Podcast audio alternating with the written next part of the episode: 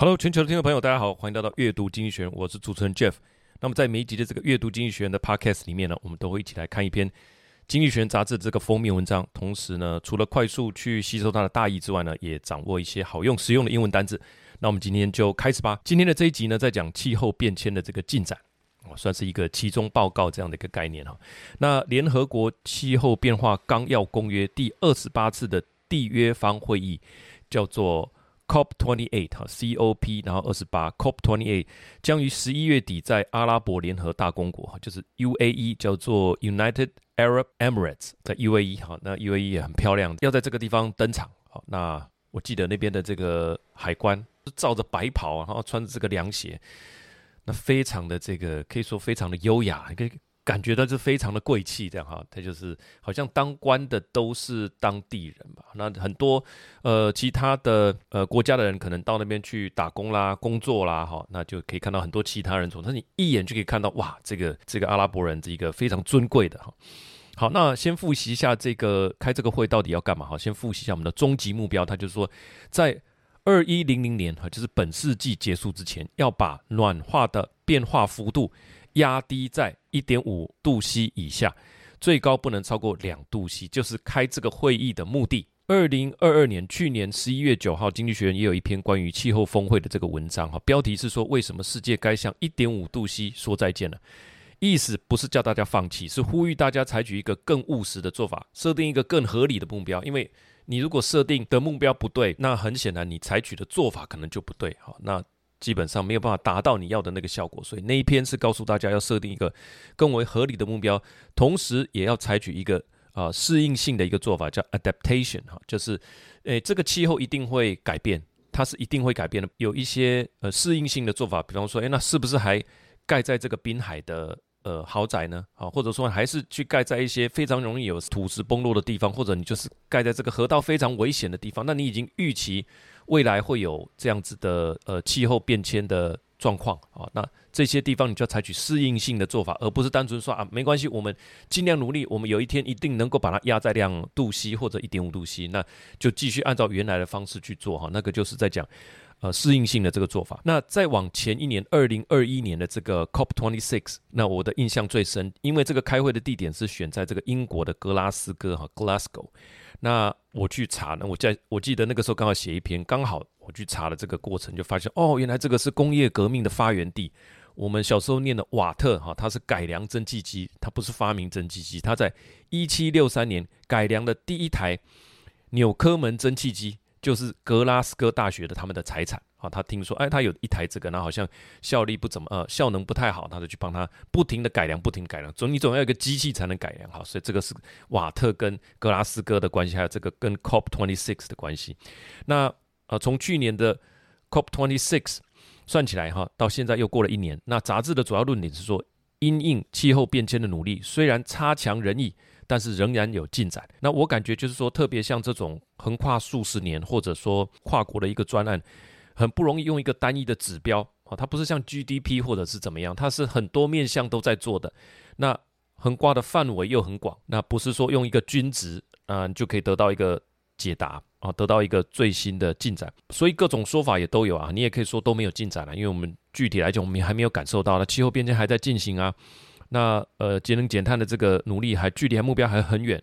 那你也可以反过来讲，从官方所发布的一些再生能源的百分比啊。大部分的国家都会说：“哎，我们再生能源已经成长了多少了？”从这些百分比来看，你也可以说我们进展很多啊。所以这个时刻，我们究竟站在哪里？我们有一个感觉就很重要哈。那因毕竟这是人类共同的一个议题嘛。那我们就来看看经济学人他是怎么看。好，标题叫做 “Progress on climate change has not been fast enough, but it has been real, and the world needs to learn from it.” 那为什么要 learn from it 呢？learn from 这个 process 哈，是是怎么样的过程？我们最后会跟大家报告。好，那这个封面呢是什么？封面的杂志封面就是把这个气候报告哈当成是学生缴交的一个期中报告或期末报告这样，老师用红字在上面下下评语，就是整份报告下个评语，然后各项的评分有 A 到 B 哈到 C 到 D 这样，评分一目了然。当然这里面没有 A 了哈，最醒目的就是左边的两个项目反差最大，一个是 B 加，叫做 making commitments。那呃，相对于什么呢？这个是 B 加哈，相对于 keeping to commitments，那相对于你要遵守你的承诺哈，这个就是 D 减，所以一个 B 加一个 D 减，这个是反差最大的。那中间刚刚就是这个字嘛，Some progress must try harder。那最下方有一个呃气候融资叫做 climate finance 哈，它是 incomplete，它属于未完成的状态哈，有进行了还没有完成。那右边呢是再生能源的进展，还有气候变迁的投资以及适应性的作为哈，这分别就是 C 到 D 啊的这个 C 加到 D 的一个状况哈，就整体看起来是。诶，差强人意了哈。还有，那虽然是差强人意，但是这个状况不满意之中，你还是有一些进展。好，以下我们就分为五点的阅读心得跟大家分享。第一个，虽然这个 COP 进展缓慢，但是请不要忽略带来的实质改变。那先讲一下名词吧。这些 COP COP 好，这些气候变迁在我们查阅的过程里面，实在是太多简写了。那什么是 COP 呢？哈，它不是 COP 哈，它是 COP，那就是 Conference of the Parties，Conference of the Parties。那气候相关的词汇多到不行了哈，有时候简称太多也会有点麻痹。那简称这个就是叫做缔约国的会议，Parties 就是并不是一个政党哈，它是缔约国那的会议，Conference 就是会议，所以 Conference of the Parties 缔约国会议这个是 COP。那缔什么约呢？就是联合国的气候公约，那叫做什么？UFCCC 这个也有点绕口啊，它叫做 United Nations Framework Convention on Climate Change。U 就是 United 哈，UN 嘛，United Nations Framework 是一个纲要。那 Convention Convention on Climate Change，Climate Change 是气候变迁，Convention 呢是一个公约的意思。好，好，我们先看一下缔约方会议，它官方的解释是这样，它是一个国际公约的最高管理机构，它是这个公约的成员国的代表跟经过认可的观察员。那缔约方会议的目的哈是要来审查公约以及缔约方会议通过的一些法律文书的执行状况，来做出必要的决定，以促进公约的有效执行。所以它是有一个公约，那我们大家有缔约国嘛，我们都签了嘛，然后每一年固定的来开会来看，诶，哪些地方要修改，还有呃这个公约进展的状况，大家执行的状况怎么样？好，这个就是缔约国会议的意思。好，那我们看一下。刚刚所说的 convention，convention 就是公约的意思。那著名的公约就是靠这些公约在彼此约束。比方说处理战俘要有什么公约？这是用日内瓦公约。那世界遗产不能破坏，好，那就是世界遗产公约。那还有生物多样性公约。其实我觉得光把这些公约列出来看，应该也蛮有意思的哈。这个就是 convention 跟 conference of the parties。为什么二零二三年开的是 COP twenty eight 呢？为什么不是 COP twenty three 呢？因为第一届是在一九九五年召开的。COP One，它在德国的柏林开的，所以你把第一届是一九，呃，第一年是一九九五年，再加上它开了二十八届，哈，一九九五再加上二十八，这样二零二三年，诶，刚好是今年。其实不完全是这样，在当中有两年呢都是开叫做 COP Six，因为可能第一年没有开完嘛，那就继续明年继续开的一样叫做这一届哈，因为那个没有开完，所以这是两年开的都叫做 COP Six。那二零二零因为疫情跳过一年。所以是不是一加一减刚好变回正轨？那这当中我们常常听到的京都议定书，这个是在九七年就是第三次会议京都议定书。然后呢，在二零一五年的时候是巴黎的气候协定是 COP twenty one 哈，这是二零一五在法国的巴黎。所以这些呃我们大家比较常听到的都是在这个会议里面完成的。就这样开了二十八年，所以这个呃缔约国会议啊，联合国气候公约。的这个缔约国会议，无论如何绝对是人类对应气候变迁的这个重要会议。那我们上一集刚好有提到，国家作为一个单位，还是目前呃对个人的这个安全保护最高层级的啊。讲到国家的这个单位，那当然呃在国家这个单位之上，就是像这种公约啊，它有组织、有条文啊，那有预算啊，那来执行嘛哈，那有会议啊，有人啊等等的。但是这个。是不是执行的这个效果哈？它的效力还是取决于这些国家之间的这个实体的协调。那众多国家之间的这个讨论可以说相当的费时嘛哈。那尽管如此，杂志说这个还是有它重要的功用。这个就是经济学人一开始要点名的。虽然开这个 COP 会议没有立竿见影的这个期待跟效果，但是也不要忽略了。COP 所带来的这个实质改变，哈，这个 The change is real。先说明了这个会议其实做不了那个，也做不了这个，但是呢，它可以制定出今年二零二三年是盘点进度的一年，也就是它具备制定其成的这个意思，哈。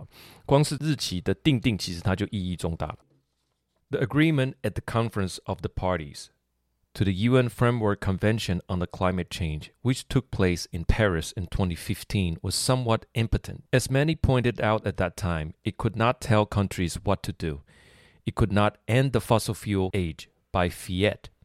It could not draw back the seas, placate the wind, or dim the sun. But it could at least lay down the law for subsequent COPs, decreeing that this year should see the first global stocktake of what had and had not been done to bring the agreement's overarching goal closer。那这里面有一些词字词，那我们大概看一下，就是 by fiat，按照命令、依照法令的意思。他刚刚是说，在二零一五年。 呃，巴黎开会的这个时候，大家其实对这样的会议也不乐观了哈。就是说，你也没有特别的一个命令啊，法令，这是一个公约嘛，彼此约束而已哈。他并没有办法告诉每个国家说你就要这么做这么做哈。那并没有办法去指导大家，呃，或者是告诉大家说你应该把这个石化燃料哈把它终结，那就是下一道命令哈。To end the fossil fuel age by fiat 啊，他没有办法这样做。那接下来就是一些形容词啊，他说，诶，你也没有办法把这个。海平面哈，它海海的这个 drawback，海平面不是越来越上升吗？你也没有没有办法把它拉回去，也没有把它呃降下去，这你也做不到。Placate 是这个平抚的意思哈，它没有办法平抚呃这个风。那我不知道为什么要平抚风啦，就是风越吹越越强，其实风力发电是越好。他就说海岸线呢，你也没有办法把它呃把它退回，然后呢，你的这个风你也没有办法平抚，那甚至你也没有办法把太阳转得暗一点哈，to dim the sun。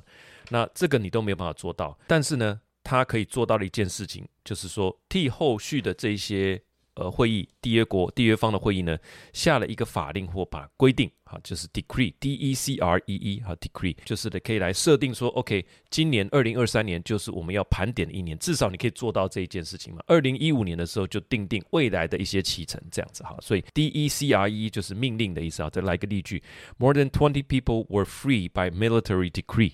啊，就是这个军方下令啊，这个军令下下令这个释放两百多人。那你也可以加一个 that 哈。After the earthquake, the government decreed that all new building should be built according to the new standard。啊，这个地震之后，政府下达命令，就是他 decreed that 哈，要求所有的新建房必须按照新的标准。好，再来一个词是这个 stock stock take，s t o c k t a k e，它就是。库存 stock 就是库存嘛，take 就是按、这样子确认哈，盘点它就是盘点库存的意思。那就是今年我们要来盘点，到底哪些事情有执行，哪些事情没有被执行。Stock take stock take of what had and had not been done to bring the agreement overarching goal closer 哈，才能知道说，诶，哪些地方要加强，哪些地方啊已经做得不错，这样子好。那么再附上一张图，就是这个 COP twenty eight，它是啊刚刚说在 UAE 举办嘛哈，那他们。但是这国家也相当有钱哈，他为了举办这个会议，也办了不少新的场馆，其中的有一个场馆非常的有特色哈，他把这个实际的场地设在地下，但是他设了一个好像呃沙漠的里面的一些植物哈，它有一个有一个很大的一个冠状的一个东西这样横盖在上面，那当然场馆设在地下，立马。这个温度就下降了几度，对不对？然后它再利用上方的那个大型太阳能板的一个结构体，产生自给自足的一个能源。所以它盖这个东西，它就是说盖完了以后还要能够利用啊，那能源上也能够做到自给自足，而不是只盖一次的这种蚊子馆。那周围也要很多这种小小的、很像向日葵的这个东西，它可以配合日照的角度哈去调整，来吸取最大的日光，这蛮有特色。好，那我们看一下第二点。为什么刚刚说是诶，好像说改变是真实的，对不对？刚刚第一点是说，虽然他开会不容易有立竿见影的效果，但是他所开来带来的改变是真实的。那具体来讲有哪些改变呢？根据最新释出的这个全球盘点报告啊，那我们来看一下它进展有哪些。那联合国日前已经释出了巴黎协定全球盘点报告，刚刚有说嘛，二零一五巴黎开会的时候就是决定二零二三年啊会会来在。盘点全球来盘点大家所做的这个进度到哪里？那当然，开会之前你一定要先出一些报告，这个是所有开会的一个通则哈。你一定要有一些根据嘛，那不然你开会大家拿着东西乱讲这样。他根据这个全球盘点报告，若持续现在的排放率，现在二零二三年的排放率哈，那这个气候联合国气候变迁部门的预估，在二一零零年刚刚所讲的那个世纪末的那个目标。全球温度将升高摄氏二点五到二点九，虽然是远高于巴黎协定当初所设定的目标是一点五，好，对不对？最高不能超过二，还是远高于啊。现在是二点五到二点九啊，还是远高于一点五。但是杂志说，呃，已经比当初在二零一五年签订巴黎气候协定的那个时候的估算，那个时候按照当时的时呃当时的这个状况去估算的嘛，那个时候预估是在二一零零年呃的时候，温度一定会升超过三度 C。杂志说这个已经算是一个很大的进步了哈，这个这个绝对不是自满，而是像标题所说的有进步，但是还要大大的加油。为什么这段期间会有这样的变化呢？就是说从当初预估是三趴三度 C 以上，现在变成二点五到二点九度 C。为什么？就是因为杂志说在这段期间呢，再生能源的部件呢，以及碳价、碳税在不同国家之间的导入都开始产生作用，在数字上面带来正向的影响。那这边我去查了一下，日本是从二零一二年起针对呃，石化燃料苛征全球暖化对策税。韩国呢是在二零一五年实施全国碳交易制度。诶，二零一二跟二零一五啊，这个都很早诶。那是亚洲第一个实全国实施碳排放交易体系的国家。新加坡也是第一个实施苛征碳税的东南亚国家。那我国台湾的进度就放在后面了哈，还可以做的比较完整的说明。那按照这样的进展，就是说原本二零一五预估温室气体每年的。二零一五年预估的时候是这样，接下来的数年每年的排放量会持续的增加，增加到二零四几年哈，可能二零四一到二零四九都是二零四几哈，增加到二零四几年，那还要再往上增长好几十啊、将近二十年，对不对？但是最新的研究就是说，根据这个最新的研究，在未来的这种每年的碳排，可能在未来的几年就可以达到高峰，这是一个很大的进展嘛。好，当然就是前提是如果每个国家都有执行到位的话。好，那内文是这样说的。As the world gathered in Dubai for the 20th COP, the assessment of the first part of that stocktake is in some way surprisingly positive. At the time of the Paris COP, the global warming expected by 2100 was more than 3 degrees Celsius above the pre-industrial levels. If policies in place today are followed, central estimate put it around 2.5 to 2.9 degree Celsius. Though the uncertainties are large, it is also a marked improvement. In 2014, just 12% of the energy related carbon dioxide emission came under carbon pricing schemes. Today, 23% of greenhouse gases emission do。呃，这里面有两个关键词啊，一个叫 marked improvement，mark 是当做形容词，很明显的改善。marked 啊，就是你把它画底线嘛，哈，marked improvement。我们来一个例句哈，The new management brought about a marked improvement in the company's efficiency。新管理层带来公司效率明显的改善。好，第三个还需要做哪些事情呢，才能加快脚步？刚刚所说，在接下来二零四几年的时候啊，这个碳排就会。每年的碳排会达到高峰，当然就达到高峰之后，代表什么叫高峰？就是说达到高峰之后就下降，那你才知道说那刚刚那个是高峰，对不对？那就算它后面是呃碳排是达到高峰或持平或者下降都没有关系，每年的碳排量还是它不是零啊哈，不增加只是说每年维持一定的碳排，也就是代表说温室气体这种东西它的总量还是持续在增加嘛。比如说你今年碳排多少呃千万吨，明年还是一模一样的数字。没有再增加喽，但不代表总量没有增加，总量本身还是增加的哈，还那就表示说这个温度还是会持续的增加。那我们第三点就是说，可不可以直接从热源来下手？杂志提到两点哈，第一个叫做 solar geoengineering，叫做太阳辐射的控制。简单说就是把一堆白色的粒子啦，或者是气球、反光气球，或是在空中释放出大量的这个呃细小的水分子啊。那就是形成一个屏障嘛，或者把海水白化，海水现在是蓝色的嘛，就是它会吸热嘛，可不可以让它上面飘着这个白色的浮球，或者说让海水白化，这样就可以把太阳光给反射回去。那希腊的太阳光在夏季很炙热，对不对？所以希腊的建筑物都是漆成白色啊。这个爱琴海，那个希腊旁边的这个建筑物非常的美。为什么？漆成白色比较不会吸热哈，室内比较凉爽，是一样的道理。这个叫做 solar geoengineering，这个是呃文章所提到的一点。但是大气科学是如此的复杂，没有人知道啊，真正知道说这样的行动会不会带来一个生态的浩劫。另外一派的顾虑就是说，这样子等于你自己降低了人类。节能减碳的努力，好的这个迫切性，等于说，诶，你这个地球好像你有一个窗帘这样嘛，你可以把它关起来，关起来还降低日照。那请问，当你都可以调整射进地球的太阳光的时候，你又何必努力的这个降低碳排呢？哈，所以杂志的立场是说，在下一次的盘点，哈，就是二零二八年以前，现在是二零二三，下一次盘点五年以后，在这五年之间，应该要成立一些论坛，啊，来凝聚对于太阳辐射控制的这方面的一个共识。它的内文是这样说的。But the only way to stop the warming before reaching the net zero is to cut the amount of sunshine the planet absorbs, perhaps by inserting particles into the stratosphere or whitening clouds over the ocean. The idea of solar geoengineering alarms many climate scientists, activists, and policymakers, but a number rightly see it as worth researching. 好，这边的关键词刚刚啊，当然提到一个 solar geoengineering 哈，太阳 solar 是太阳嘛，好，geoengineering 辐射的控制。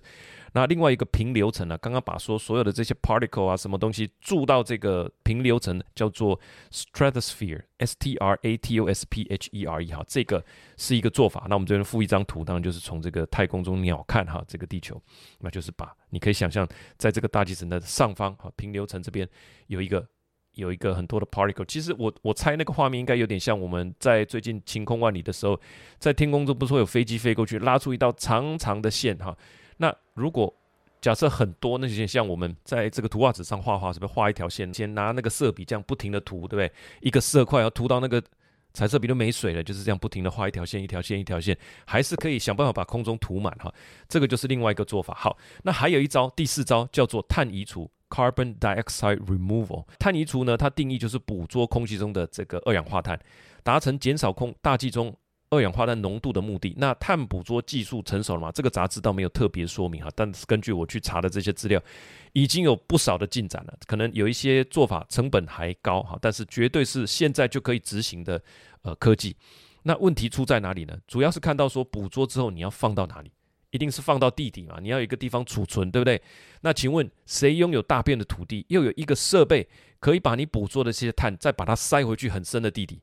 刚好就是那些拥有开采平台、有采矿权的石化燃料公司啊，他们可以透过之前这个废弃的开采管道啊，这个地方已经没有这个天然气了，或者已经没有石油了，我把这个碳的东西把它塞回去，把碳给它放回去，这样就会让人紧张，说他们这种措施哈，会不会变成是他们继续开采石化原料？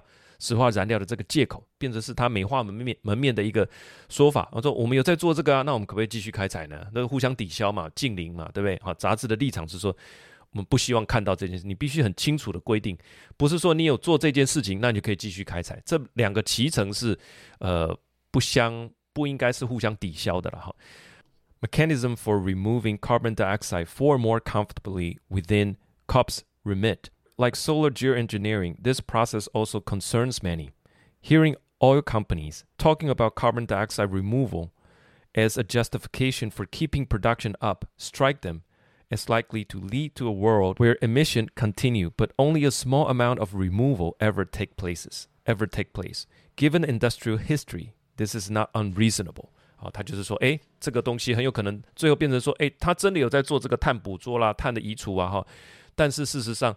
可能不成比例啊，他就是要避免这件事情，所以还是蛮多人有顾虑啊。但是这边杂志所说的就是两件事情，一个叫做太阳辐射控制，一个叫做碳移除、碳捕捉。这个是在所有呃节能减碳的努力之外比较创新的一个做法，直接从热源啊，一个是从热源的部分着手，一个是捕捉碳之后把它塞回去地底哈。好，那第五个我们要谈的是说行动跟认知的这个交互影响。哈，这两者是当然就是互相影响。这个也就是说，像 COP 这种会议能够发挥功效的关键，我们先看一下认知改变行动。大家这样子常常在呃开会的状态，对不对？那以现在的状态来讲，在碳排还在持续增加的过程当中，这个时候如果你大规模的投入这个碳捕捉哈，那会显得这你所捕到的碳好像说你丢我捡这样哈，那就会显得微不足道，对不对？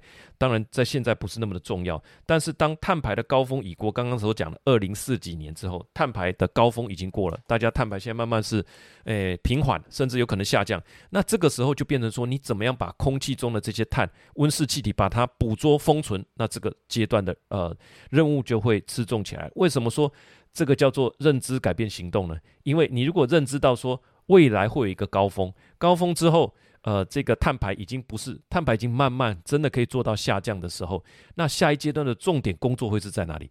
就是所谓的呃碳捕捉。好，那碳捕捉的这个阶段任务会变得吃重。有了这个认知，那么现在就应该。为下一个阶段做准备，因为到时候当我们要全力进呃进展到这个碳捕捉的时候，有可能它的数量是远超过现在的科技所能负荷，或者它的成本所能够负荷。那是不是现在就应该在科技研发方面多所尝试，才能有相对应合适的工具嘛？那你现在都没有去研发，的话，啊，或者说没有持续进展或试行的话，那可能到时候还是起不了作用。这个就是说，认知改变的行动。我们知道未来曲线可能怎么走的时候，我们预做规划。那还有一个认知，就是在讲全人类共同的认知哈，污染环境，也就是说产生碳的，那终究是要还的。那他这边有一个小标题哈，那叫做 Not just copy and paste。当然，这个 copy and paste，它的 cop。他就把这个 copy 里面的 cop 哈，把它写成这个大写，那就是 copy and paste，就是说很多的创新的东西，你要把它设定在议程里面，不是只有把这个议程抄上一次的。好，我们就来开会，我们就来讨论，然后我们就啊，我们就要加紧努力，不是这样哈，不只是啊这个照抄，包含这个刚刚所说的创新的技术，solar engineering，还有碳捕捉的技术，应该要能够在这个下一次的议程或这一次的讨论里面，我们就要把它定出一个明确的期程。这个就是行动可以改变认知的部分。当我们把它放进这个议程里，可我们就会聚焦，我们就会来讨论，那有可能就可以改变这个认知哈。所以写进议程就有机会碰面讨论，就有机会可以达成共识或改变认知。那之后才有后续的行动。这个就是杂志一开始所说的。我们可以学到的那个 lesson 是什么？我们从过去二零一五到今天，已经看到了一些进展。那这个进展是怎么来的呢？即使我们在二零一五觉得说这个怎么可能呢？因为你这个会议一点权力都没有。但是慢慢到今天，确实看到进展了。那所以从今天这个时间点，我们再看到未来的一个曲线的发展，可能需要的呃一些讨论，对于创新做法的一些讨论，我们就应该现在把它设定到。这个会议里面，我想这个也是经济学人他们的一个看法。好，他因为这个会议还没有真正发生，他他将预请啊这些领导人能够有这样的一个作为。那写到这边，当然我也就感觉到说，为什么人家说召集委员哈这种职位权力是很大的，什么东西要排到这个会期讨论，那就是重点；排不到，那就是等明年哈，明年又有很多变数了。那这个也有点像总经理秘书了哈，我们认识的总经理秘书的人能力都非常的强，那权力其实也不小，因为总经理的行程一般都只有这个总经理秘书比较清楚，对不对？那假设你的部门有一个人事案，要跟总经理当面报告，有没有机会塞进总经理的行程？这个谁知道？只有秘书知道哈，他可以帮你安排。所以整体的思路观察就是说，之前美国总统跟呃拜登跟中国国家主席他在旧金山会面的前几个小时。这两个国家也各自发表了相同的声明，宣布美中将重启气候合作工作小组。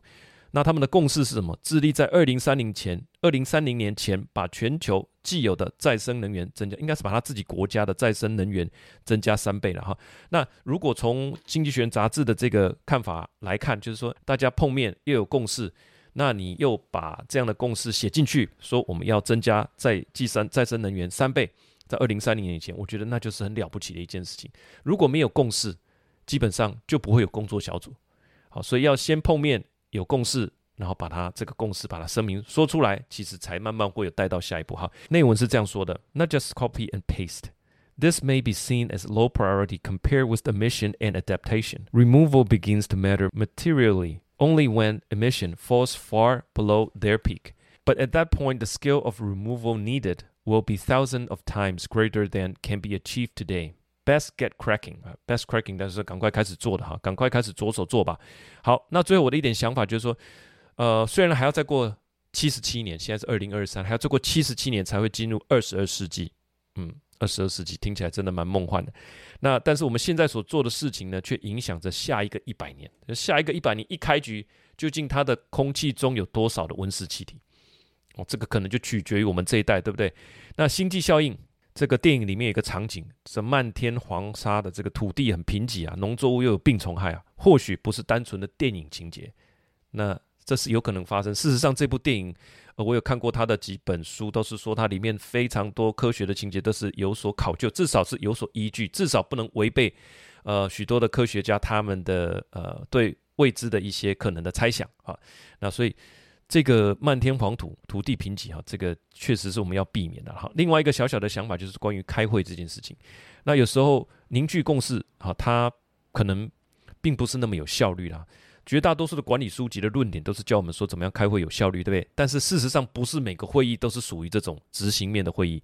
那像 COP 这种凝聚共识的会议，呃，还有像我记得华为有个很有名的会议叫务虚会议，专门谈理念。谈这个未见的危险，谈下一个十年啊等等的，啊，这种就不去谈日常的一些细节。那这个也很重要。那黄仁勋也说过，他特别重视和他第一层的这个 direct report 第一层下属沟通，他的 thought process，他是怎么考虑这件事情的。黄仁勋是这么说，他特别强调说，这种理念的沟通，让他们知道他的老板怎么看待这件事情，对于他这间公司的营运是非常的重要，不是事务性的讨论哈。那我相信这样子跟他 direct report 一个一个去讲去谈，呃，去去说明说，哎，我是怎么样看这件事情，这一定是很耗费时间嘛哈。但是这个就是大家保持一个自主性，不管是个人啊，不管是企业里业或者是公司。呃，或者是这个国家，它能够保持自主性、自主动起来一个关键嘛？就像我们刚刚所说的，在开这种 COP 会议开了二十八年了啊，慢慢慢慢有一些效果，是因为国家参与这个讨论，他们带回国内的时候，他有自主的一个意愿哈，他自己去提出啊，我要节能减碳多少哈，我要降排多少哈，这个就是宣誓，那这些都是一直自主性的表现嘛。好，最后一个。我这边看到一张图，也跟大家分享一个简图哈，一个口诀叫做 C A R E Care，我觉得很好记，也蛮有意思的，所以我跟大家分享。它针对气候变迁首要的目标哈，它是 C A R E 对不对？它像一个圆弧形这样，那有一张图。那最主要的目标占最大块的左左下就是左下角有一个 Cut Emission 啊，就是降低碳排。接下来下一个做的是 Adaptation 是 A 好，那接下来呢是 Remove 啊，就是把这个二氧化碳哈把它移除，然后呢？就是我们讲的哈，捕捉跟储存，把碳从这个大气中去除，然后就是 explore，探索太阳能辐射控制的技术。哎，我觉得这就是四个构面哈，或者说四个重要的面向。那其实看待这个面对气候变迁哈，我们去管理气候风险的一个最简单的口诀哈，就用 C A R E 这四个字。好，那我们最后讲到台湾，台湾在二零二三年完成了哪些事情呢？环境部在啊、呃、这个八月二十二号成立。成立哈，就是成立这个部，行政院下辖的这些部。那环境部里面一个气候变迁署，就在同一日改制升格，它原来一个办公室哈，再改制成一个署，气候变迁署。这都是在二零二三年的八月的时候发生的。那我们也在呃八月七号揭牌了一个碳权交易所，在这个地点在高雄。那气候变迁署的首任署长，他就公布了最新的碳费时程哈，我国将于二零二四年确立碳费的费率。那二零二四年盘查碳排，所以现在大家都在上课，就是要因应这件事情。二零二五年依照碳排查的这个结果开征碳费，也就是说，全台五百多家列管的业者将于二零二五年缴交第一笔碳费哦。所以这个就是我们正在进行的哈。台湾在这一块也当然不能落人后了哈，对焦国际，加紧脚步。我相信这不算领先，刚刚所说的日本、韩国，二零一二跟二五、二零。一五其实就在做这些事情，那但是也绝对不能落后。为什么？因为台湾在全球的供应链当中扮演相当重要的角色。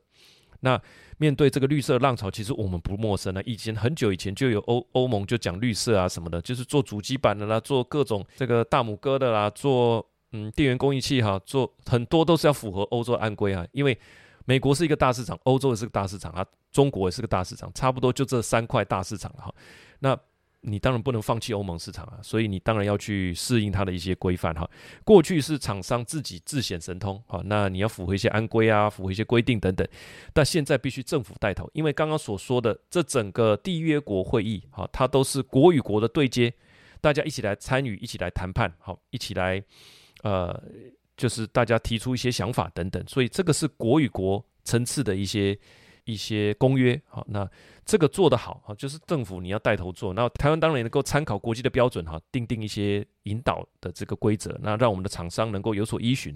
那我相信做得好，这个绝对是台湾厂商在整个制造供应链里面一个大大加分的机会了，哈。以上这一篇就是我们看完这个气候变迁的一个其中报告，整体感觉就是像他所说的吧，就是诶，好像有些进展啊，那但是还要再 try harder。